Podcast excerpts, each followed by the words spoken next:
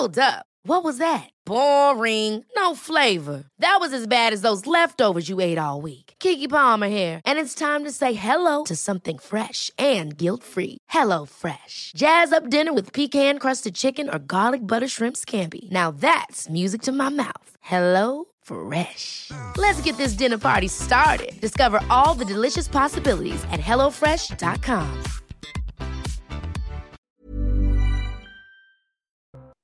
Bonjour, avec Sacha, aujourd'hui dans la santé expliquée à ma fille, nous parlerons de quelque chose qui nous paraît tout à fait naturel, euh, que nous faisons sans y penser, respirer.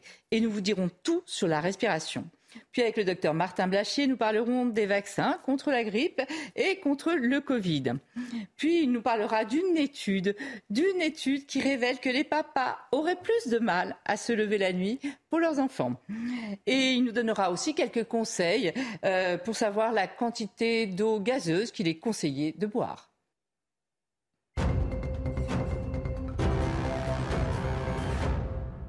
Alors Sacha, aujourd'hui, on s'intéresse à la respiration. Tout le monde connaît la respiration, hein. mais on ne connaît pas exactement les mécanismes et on va y revenir. Qu'il faut bien comprendre, c'est que c'est essentiel. Hein. le souffle, c'est la vie. Euh, comme l'alimentation aussi, c'est essentiel, et l'hydratation, c'est essentiel. Mais euh, l'alimentation, on peut la stocker. On peut d'ailleurs rester plusieurs jours sans manger. Il y a eu un record, je crois, à 70 jours, ce qui paraît fou, sans manger. Euh, l'hydratation, on peut rester quelques moments, quelques heures sans boire, même si ce n'est pas conseillé du tout. Euh, il y a eu un record, je crois aussi, là, à 24 heures euh, sans boire. Mais on ne peut pas rester du tout sans respirer. On ne peut pas stocker l'oxygène. Et alors, comment ça marche concrètement, la respiration? Qu'est-ce qui se passe dans le corps? Quel est le rôle de la respiration et surtout, quel est le trajet de l'air quand on inspire, euh, quand on respire tout simplement Alors, euh, ce qui se passe, en fait, l'objectif de la respiration, ça, il ne faut pas l'oublier, hein, c'est d'apporter de l'oxygène à toutes les cellules de notre organisme. Toutes nos cellules ont besoin d'oxygène pour vivre. Dès que c'est privé d'oxygène, une cellule, ça meurt. Donc, il faut en apporter Alors, à comment ça apporte C'est ça, c'est ça la question. Comment ça apporte l'oxygène à l'organisme Alors en fait, euh, on va respirer l'air par le nez et par la bouche. Alors non, physiologiquement, on est fait pour respirer l'air par le nez. On peut, on peut par la bouche, mais physiologiquement, si on a des poils dans le nez, tu sais que rien n'arrive par hasard dans le corps humain. Si on a des poils dans le nez, c'est pour éviter aux microbes de pénétrer, voire à un petit individu de, de rentrer dans le nez. Un petit moucheron, par exemple, qui voudrait rentrer, immédiatement, les poils nous alerte et il y a un réflexe d'éternuement pour l'éliminer. Après, il y a toute une zone très vascularisée. Hein. Tu sais qu'on peut parfois saigner du nez euh, avec un petit choc. Voilà. Donc, c'est très vascularisé. Tout ça pourquoi? Pour euh, humidifier l'air et aussi le réchauffer. Donc, comme ça, parce que les bronches, elles n'aiment pas quand l'air est froid. Donc, comme ça, ça va passer. Donc, c'est pour ça. On peut quand même respirer par la bouche, mais c'est pas fait pour. Quand tu es, es, enrhumé, tu respireras bah, par la bouche. Pratique. Quand tu as des végétations, les enfants qui ronflent, on les entend, c'est parce qu'ils peuvent plus respirer par le nez. Ok, donc on respire l'air de l'extérieur par le nez. Et ensuite, qu'est-ce qui se passe? Alors, quand on respire, on va voir euh, tout de suite sur euh, ces images. Donc l'air passe par le nez, il va descendre le long de la trachée. Tu vois ce conduit avec ces cartilages là. Après, les bronches se séparent en deux. On va très bien le voir. Deux bronches souches, elles sont encore assez grosses, tu vois, qui vont aller, comme on le voit là, dans chaque poumon. Et après, elles vont se séparer. En fait, chaque bronche va se séparer en deux, à peu près 23 fois, tu vois, pour arriver à des toutes petites bronchioles. Et au bout de chaque bronchiole, il y a des sacs comme des petites grappes de raisin, tu vois, des petits sacs que l'on voit là, tu vois, entourés de vaisseaux. Alors, voyons voir déjà comment euh, sont faits les poumons. On en a deux, hein, ça je crois que tout le monde le sait. Où tout ça arrive en fait. Où tout ça arrive. Voilà, tu vois la trachée là, le cartilage que l'on voit là-haut, c'est le cartilage que l'on sent là. Donc la trachée, les bronches, et tu vois bien que les deux poumons ne sont pas les mêmes. Il y en a un où il y a trois lobes et l'autre. Bien vu. ils ne sont pas les mêmes. Et pourquoi ils ne sont pas les mêmes? Parce qu'au milieu, à gauche, il y a le cœur. Donc tu vois, le poumon gauche. C'est pour ça qu'il est un peu plus haut. Voilà, il est un petit peu décalé, il est un peu plus haut et surtout, il n'a que deux lobes celui-ci. Et on voit bien aussi qu'il y a une asymétrie dans la forme des deux bronches souches. Mhm. Tu vois la bronche souche droite, elle est quasiment plus verticale que la gauche, justement pour parce qu'il y a le cœur qui fait qu'elle est obligée de faire un petit angle, tu vois, parce qu'il y a le cœur. Ça change quelque chose, ça? Alors ça change, c'est important de le savoir, euh, notamment, tu sais, chez les petits enfants, parfois, ils se mettent un petit truc dans le nez, un petit capuchon de stylo ou des petits jouets, etc. Et quand ils l'inhalent, c'est une, une, urgence. Hein. Il faut vraiment, ils, ils, ont du mal à respirer, tout ça. Et on va aller le rechercher. Il a plus de chances de tomber, pas de risque, de tomber dans, la, dans le poumon droit, ah oui, parce que c'est tout droit que dans le poumon gauche. D'accord. Voilà. Et tu nous as dit du coup que la respiration, ça avait comme rôle d'aller euh, alimenter les cellules en oxygène. Mais ça se fait où cette alimentation des cellules? Alors, donc l'air, on va le prendre, l'oxygène, on va le prendre dans l'air. Hein. Voilà, L'air, il, traverse toutes les bronches. Et ce que je t'ai montré tout à l'heure, c'était des alvéoles. Les alvéoles, en fait, c'est des petits, euh, des petits sacs. Ce qu'il y a tout au bout du bout des Qui y a tout au bout des petits bronchioles, ce sont des petits sacs qui sont entourés de vaisseaux, de vaisseaux qu'on appelle des capillaires. C'est pas par hasard, c'est qu'ils sont tout fins comme les cheveux, tu vois. Donc tu as ces, tu les vois, on les voit très bien sur ce schéma. Regarde la bronchiole, regarde les petits sacs. Ça, ce sont des petits sacs. Hein. Tu vois ce que tu vois, ce que tu vois là. il y en a beaucoup. Il y, a, 300 millions ah. Dans chaque poumon. Donc 600 millions dans les deux, tu vois. Euh, donc, et c'est là que, va se faire les que vont se faire les échanges entre l'air qui arrive, qui va déposer l'oxygène au niveau des vaisseaux et qui va repartir avec le gaz carbonique des déchets, si tu veux. C'est des vaisseaux sanguins. Des vaisseaux sanguins, bien sûr, pardon. Donc là, comme on va très bien le voir, tu vois, là, c'est une alvéole. L'oxygène arrive, passe dans le sang. Le CO2, le gaz carbonique, lui, qui sert à rien, qui est un déchet, est rejeté. Donc on inspire de l'oxygène, on expire du gaz carbonique. Voilà, on le voit là encore en image. O2, c'est l'oxygène. Là, tu vois le gaz carbonique qui s'en va. Et tous ces échanges, ils se passent au niveau des alvéoles. Regarde, tu vois le trajet, là, hop, ça descend et hop, ça remonte euh, euh, pour recracher le gaz, gaz carbonique, enfin, cracher, euh, expirer, pardon. voilà comment ça se passe dans nos poumons. Donc tout se passe en fait grâce aux poumons. C'est eux qui vont faire tout le, tout le mécanisme de la respiration. Alors oui, tous les échanges, tu as tout à fait raison. Tous les échanges. dans les alvéoles, dans les poumons. Voilà. Tous les échanges se passent à ce niveau-là. Entre l'air qui rentre et le sang, c'est au niveau des alvéoles que ça se passe. Après, les, muscles, ce sont, j'allais dire, sont presque des poches euh, d'air, si tu veux, pardon, les, poumons, mais ce ne sont pas des muscles. C'est-à-dire, en fait, c'est pas eux qui peuvent entraîner l'expiration et l'inspiration. C'est un ah, tu veux dire que les poumons, ils se contractent pas? Non, non. Euh, c'est un muscle qui est hyper important et qui est pourtant assez méconnu, qui s'appelle le diaphragme. C'est un gros muscle, très puissant. il sépare la cage thoracique de la cavité abdominale. Il est attaché sur les vertèbres en arrière, hein, jusqu'aux vertèbres même du bas du dos, sur le sternum en avant, sur les côtes, sur les côtés. Tu vois, il, y a des trous au milieu pour laisser passer l'ésophage, les vaisseaux, les gros vaisseaux du corps. Mais il est très puissant ce muscle. Il fait comme une espèce de coupole. Et c'est en fait lui, quand il va se contracter, il va tirer vers le bas et il va agrandir la capacité pulmonaire, la pression va diminuer, donc l'air va rentrer automatiquement dans les poumons, tu vois. Donc quand il tire vers le bas, quand il se contracte, c'est là qu'on inspire. Quand il se relâche, il repousse l'air. Euh, et c'est l'expiration, comme on va le voir sur ces images. Tu vois là, tu vois ce muscle en bas?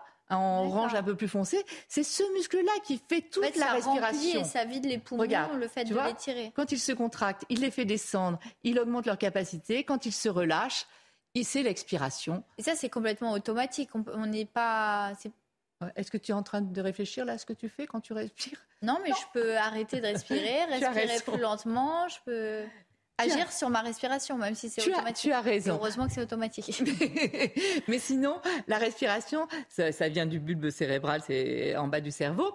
C'est totalement euh, automatique et inconscient. On respire en moyenne une quinzaine de fois euh, par minute, mais comme tu l'as très bien dit, on peut tout de même agir un peu sur cette respiration. Mhm. Je te rappelle qu'il y a des gens qui sont capables de retenir leur souffle. On a d'ailleurs un Français euh, qui a le record du monde d'apnée. Apnée, c'est s'arrêter de respirer. Hein. Il est resté tout de même 11 minutes 35 secondes. Toi, c'est quoi ton record d'apnée? Un peu moins. Donc, on peut faire ça. On peut aussi accélérer euh, sa respiration. On peut aussi, au contraire, la ralentir, on peut l'amplifier, hein, parce qu'il ne faut pas oublier que chaque inspiration, c'est à peu près 0,5 litres d'air. Mais notre capacité pulmonaire, elle est beaucoup plus importante. Euh, n'oublions pas qu'à l'effort, quand tous nos muscles travaillent, là, toutes nos cellules ont besoin d'encore plus d'oxygène. Et là, on peut multiplier par 10 la capacité, tu vois, euh, le nombre de litres qu'on va aspirer. Et, on, est, on a toujours des réserves. On n'utilise jamais toute notre capacité pulmonaire. Et quand on parle des maladies euh, respiratoires, c'est des maladies qui viennent pas du muscle dont tu viens de parler, c'est des maladies qui viennent des poumons.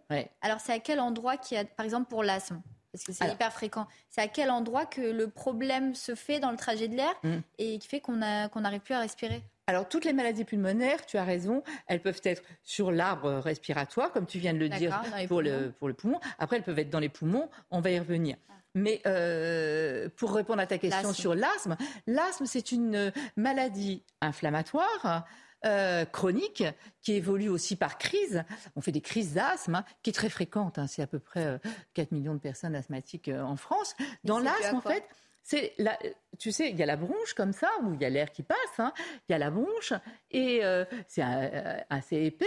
Et dans, cette maladie, elle va sécréter, il y a du mucus qui est sécrété en permanence pour euh, notamment nettoyer et qui remonte comme ça à la surface quand on tousse, par exemple, etc. Et puis tout le temps, il y a du mucus qui est là. Et en fait, là, il va y en avoir trop. Cette inflammation de la bronche va créer une hypersécrétion du mucus. Et donc, ça va boucher la lumière de la bronche. Et donc, l'air aura beaucoup plus de mal à passer. On peut faire des crises d'asthme qui nécessitent une hospitalisation. Hein. Quand tu peux plus respirer, il faut vraiment arriver. On donne des bronchodilatateurs, tu sais, euh, pour ouvrir les bronches. Et les autres maladies respiratoires, il y a quoi, par exemple? Alors, il y en a plein d'autres. Hein. Il y a la mucoviscidose qui est malheureusement très connue il y a toutes les bronchites, toutes les bronchopneumopathies obstructives. Il y en a une qui s'appelle l'emphysème, qui est aussi assez fréquente et qui, là, n'est pas une maladie de la bronche, mais une maladie des alvéoles, les petits sacs, tu sais qui se détruisent, la paroi des alvéoles se détruit. Donc ça, on ne peut pas revenir en arrière. Hein. Après, il y a toutes les infections pulmonaires. Il y en a une dont on a beaucoup parlé ces derniers temps, tu sais, le Covid. Et puis il y a les cancers, bien sûr, où là, c'est plutôt dans les poumons. Et là, c'est dû au, au, tabac, les cancers du poumon essentiellement. Alors, 85% euh, des cancers du poumon sont liés au tabac. Alors oui, euh, on peut ne jamais avoir fumé et, mais on a 15% de risque. Sinon, on a 85% de risque. Donc, il n'y a pas photo, quoi. Enfin, je veux dire, euh, oui, c'est le tabac qui est responsable. Donc, il y a des facteurs qui sont des, des ennemis de, notre, euh, de nos poumons et de la pollution aussi. La, pollution aussi. Donc, il faut pas, si on respire de la pollution, ça a un impact sur notre. Bien sûr, bien sûr. Ok. Et est-ce qu'il y a des Parce que ça passe dans la circulation générale, hein, toutes les petites molécules, les micromolécules, tout ça. Et est-ce qu'il y a des choses, au contraire, qu'on peut faire oui pour améliorer euh, la respiration, pour éviter les maladies, etc. Il faut tout faire pour améliorer sa capacité pulmonaire et ça, on n'y pense pas assez. Hein. Il y a des choses tout de bête. Bon, bah, ne pas fumer, on l'a vu. Faire du sport, parce que quand tu fais du sport, euh, je, te l'ai dit tout à l'heure, normalement c'est 0,5 ah litres et à l'effort, c'est tu multiplies par 10. Euh, chanter aussi, tout ce qui va muscler aussi ton diaphragme. Tu vois, la respiration abdominale, c'est aussi très bon pour les troubles digestifs, hein, d'apprendre à respirer, puisque ça va bouger tout ça. Et puis on peut faire ce qu'on appelle la cohérence cardiaque.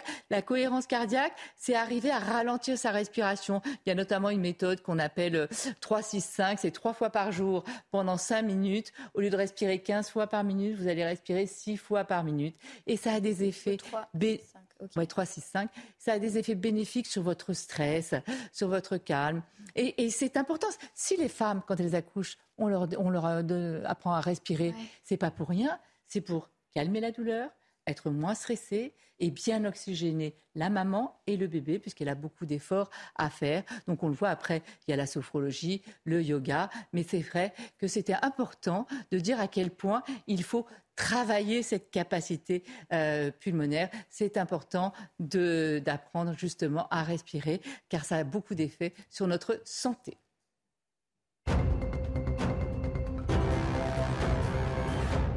Docteur Martin Blachier, bienvenue. Je rappelle que vous êtes médecin de santé publique, médecin épidémiologiste. Et aujourd'hui, on va s'intéresser aux vaccinations au pluriel. On va commencer par la vaccination contre la grippe. La campagne a commencé euh, cette semaine. Euh, imaginons que je sois éligible à la vaccination. Donnez-moi envie de me faire vacciner, parce qu'il y a quand même beaucoup de bruit qui circule euh, sur cette vaccination. Donc ces personnes éligibles sont les personnes qui reçoivent notamment un bon de l'assurance maladie mmh. euh, pour les inciter à aller en pharmacie et avec ce bon ils peuvent se faire vacciner directement. Si vous recevez et gratuitement. Si vous recevez ce bon de l'assurance maladie, ça veut dire que vous êtes une personne qui a été identifiée par l'assurance maladie comme un risque de faire une grippe plus sévère. Et dans ce cas-là, la grippe, ce n'est pas euh, quelques jours de fièvre, des courbatures et quelque part une semaine clouée au lit, ça peut aller beaucoup plus loin. Je rappelle que la grippe est une maladie respiratoire, donc vous pouvez faire une pneumonie euh, grippale, et puis en plus, elle peut se surinfecter avec une bactérie qu'on appelle le pneumocoque, qui peut faire que dans ce cas-là, vous rentrez dans un cycle encore euh, beaucoup plus sévère. Et donc ce risque, il existe réellement. Je rappelle que chaque année, notamment dans la population très âgée, en particulier dans les maisons de retraite, on a beaucoup de personnes qui font des formes très graves de la grippe et qui peuvent en décéder. Donc la grippe est une maladie bénigne pour la population générale. En revanche, quand vous êtes âgé, c'est une maladie relativement sévère, parce que vous pouvez faire une pneumonie à grippe et vous surinfecter mm. au pneumocoque. C'est-à-dire que même ce vaccin, qui n'est pas extrêmement efficace, ce vaccin contre la grippe, diminue quand même votre risque. Ça aussi, c'est fou. On a été mal habitué avec le Covid, avec des vaccins efficaces à 90%. Là, on est à quoi? 40% Alors, selon les années, entre, entre 40 et 60%, mais c'est vrai que c'est des taux d'efficacité sur le vaccin contre la grippe qui ne sont pas aussi bons que les mm. autres vaccins dont on a l'habitude, le DTP, le diphtérie, tétanos, polio, mm. la coqueluche et, et les autres vaccins. Là, effectivement, on est sur un taux qui est plus faible. C'est lié à quoi? C'est lié au fait que le virus de la grippe change en fait en permanence, un petit peu comme le virus du Covid et qui fait que vous n'arrivez pas à avoir une efficacité extrêmement élevée. Néanmoins, ça reste 50%, donc vous divisez par deux le risque d'être très embêté par l'épidémie de grippe chaque année. Donc ça vaut quand même le coup, d'autant que c'est un vaccin qui est utilisé depuis de très très nombreuses années et que c'est un vaccin euh, qui vous fait quasiment pas d'effet euh, indésirable. Oui, oh, justement, vous parlez d'effets indésirables. Le bruit circule que se faire vacciner peut vous donner la grippe. Alors ça, non, ça c'est euh, théoriquement impossible parce qu'on vous injecte un virus qui a été totalement inactivé. Ça veut dire quoi? Ça veut dire qu'on prend du virus vivant et on lui tape très fort dessus. Soit on utilise un traitement chimique, soit on le bombarde avec des rayons, mais le virus qui est injecté ne peut pas euh, vous donner la grippe. En revanche, vous savez que la grippe, c'est un phénomène euh, dynamique, c'est-à-dire que vous avez une vague grippale euh, pendant l'hiver. Il est tout à fait possible que vous soyez vacciné contre la grippe et que vous l'attrapiez après. Pourquoi? Parce que le vaccin, en gros, il met 15 jours à être efficace. Et il est très très efficace au début et au bout d'un moment, il commence à être moins efficace. Au bout de six mois, on estime qu'il est plus efficace du tout. Donc tout ça, c'est un phénomène qui est un petit peu dynamique. Il est possible que vous attrapiez la grippe juste après avoir été vacciné, d'autant que quand la grippe se met à monter, ça monte très très fort. Donc c'est pas le vaccin qui vous a donné la grippe. Donc il met 15 jours à agir et après il est efficace pendant combien de temps? Puisqu'on l'a vu justement avec le vaccin euh, Covid, on sait très bien qu'après l'immunité diminue. Là ce vaccin il est efficace pendant combien de temps? Parce qu'on commence assez tôt la campagne de vaccination. Absolument. Et la grippe elle arrive un peu plus tard. Absolument. Donc en fait la grippe en général elle arrive euh, fin novembre, début décembre. Elle peut même arriver un petit peu plus tard en janvier. Euh, à l'inverse, on, commence à vacciner euh, mi-octobre. On dit que le vaccin contre la grippe, il est efficace six mois. Ce n'est pas la même efficacité pendant six mois, mais normalement, on est couvert mm. pendant six mois. Donc, effectivement, il y a toujours ce jeu de dire il ne faut pas se vacciner trop tôt, parce que si la vague de grippe est tardive, ce sera un petit peu moins efficace. Oui, mais d'un autre côté, si elle démarre plus tôt, comme c'est possible cette année, on peut passer à côté. Donc, c'est un arbitrage à faire. Euh, moi, on pense qu'elle va démarrer plus tôt cette année? Il n'y a pas de raison particulière. Euh, ce qu'on sait, c'est que les gens ont une faible immunité contre la grippe, donc vous serez un petit peu plus vulnérable contre la grippe cette année, exactement, euh, que les autres années. Juste un mot pour dire que si vous êtes une personne vulnérable, il serait dommage euh, d'être vacciné contre la grippe et de ne pas être bien vacciné contre le Covid qui peut aussi vous rendre malade. Et j'ajoute moi le pneumocoque qui est selon moi la troisième vaccination qui est faite un peu partout en Europe, si vous avez plus de 65 ans. là, vous allez un peu vite. Justement, la campagne est lancée et il est conseillé de se faire vacciner euh, et euh, en même temps, un bras grippe, un bras Covid. C'est votre conseil aussi? Oui, tout à fait. Si, vous ne le faites pas en même temps, vous avez des risques de l'oublier. Et cette vaccination combinée a montré. Et surtout des effets secondaires qu'on peut avoir deux fois. Exactement, qu'il n'y avait pas plus d'effets secondaires, que vous pouvez tout à fait être vacciné par les, par les deux en même temps. On pourrait même faire une triple vaccination avec le pneumocoque en même temps. Après, l'acceptation. rappelons que le pneumocoque, c'est justement pour éviter la surinfection. et c'est fait dans d'autres pays. Exactement, c'est fait dans quasiment tous les pays sauf la France au-delà de 65 ans, parce que la France, on est resté sur un schéma qui, est un peu désuet, sur des facteurs extrêmement compliqués. Parce qu'on est assez anti-vaccin? Non, pas du tout. C'est parce que euh, les Français n'ont pas été complètement convaincus qu'il fallait choisir un âge plutôt que de choisir certains facteurs de risque. Même les experts estiment que c'est une erreur aujourd'hui mais c'est un germe qui est très méchant et qui peut vous surinfecter sur la grippe. Et donc ça, effectivement, c'est une bonne protection contre le fait d'aller à l'hôpital pour ce qu'on appelle la pneumonie. Hein, qu'en fait, mm. une pneumonie, c'est du pneumocoque. Donc vous, votre conseil, c'est quand on est éligible, quand on répond aux critères euh, qu'on a vu s'afficher, c'est de faire ces Moi, je pense qu'il faut faire ces trois vaccinations et vous passez l'hiver avec le minimum de risque. Vous avez fait euh, la meilleure prévention qui soit. Merci pour ces conseils. On passe à toute autre chose. Oui. donc, vous nous dites que les papas se lève moins la nuit euh, quand l'enfant pleure. Vous allez vous mettre à dos tout un tas de personnes. Un, tout petit peu de légèreté, d'ailleurs, ça m'a concerné euh, moi également. Hein, je me mets dans, le, dans, le, lot. Je rappelle qu'il a trois enfants. Absolument. Et, euh, en effet, il y a une étude qui a été faite parce que les papas ont l'impression de se lever autant que, que les mamans. Et donc, on a demandé au couple qui se relevait la nuit. C'est une étude très sérieuse qui a été faite par un institut de sondage effectivement, ça reste en grande, grande majorité les mamans qui ah se lèvent. C'est une grande majorité. La nuit, vous voyez, hein, c'est un score non mm. discutable, c'est 80-20. Euh, donc effectivement, ce sont les mères qui se lèvent le plus souvent, ce sont les mères qui ont le retentissement d'avoir des jeunes enfants beaucoup plus important que les hommes, même si dans 65% des couples, il y a un roulement qui est fait. En fait, c'est un roulement, mais c'est un roulement où les femmes participent beaucoup plus que les hommes. Il y avait aussi une autre chose, c'est que les hommes mettent deux fois plus de temps à se réveiller quand l'enfant pleure, à se mettre Exactement, ils mettent 8 minutes au lieu de 4 à se réveiller et à se lever une fois qu'ils entendent le bébé pleurer, ce qui probablement explique cette répartition euh, des, réveils nocturnes. Et pour terminer, un petit conseil sur les eaux gazeuses. Trois sujets complètement différents. Oui, tout à fait. C'est intéressant parce qu'il y a beaucoup de questions qu'on se pose souvent sur ces eaux gazeuses. Déjà, c'est est-ce qu'elles ont les mêmes euh, pouvoirs hydratants? Donc oui, elles ont les mêmes pouvoirs hydratants. Ça vous apporte la même chose que l'eau euh, l'eau plate. Ensuite, on conseille de ne pas en boire plus de deux, repas, deux verres par repas parce que ça vous dilate un petit mm. peu euh, les parois de l'estomac et donc ça peut vous donner de l'aérophagie, donc ça peut vous créer une symptomatologie un petit peu euh, gastrique. Et ensuite, il faut faire attention parce que souvent, ce sont des eaux qui sont assez salées. Donc si vous avez de l'hypertension ou tendance à faire des mm. œdèmes, vous essayez d'en boire pas trop. Ou si vous prenez de la cortisone. Ou si vous prenez de la cortisone. Donc, voilà, deux verres par repas, ça paraît bien. Et sinon, ça hydrate et c'est très bien. Et ça a même un petit pouvoir pour euh, compenser la faim quand vous faites un petit régime. Ah d'accord. Donc deux verres d'eau gazeuse par repas, pas plus en tout cas. Merci pour tous ces conseils, docteur Blachier. Merci à vous de nous avoir suivis et restez en notre compagnie. L'info continue sur CNews. Ever catch yourself eating the same flavorless dinner three days in a row? Dreaming of something better? Well, HelloFresh is your guilt-free dream come true, baby. It's me, Kiki Palmer. Let's wake up those taste buds with hot, juicy pecan crusted chicken or garlic butter shrimp scampi. Mm. Hello Fresh. Stop dreaming of all the delicious possibilities and dig in at HelloFresh.com. Let's get this dinner party started.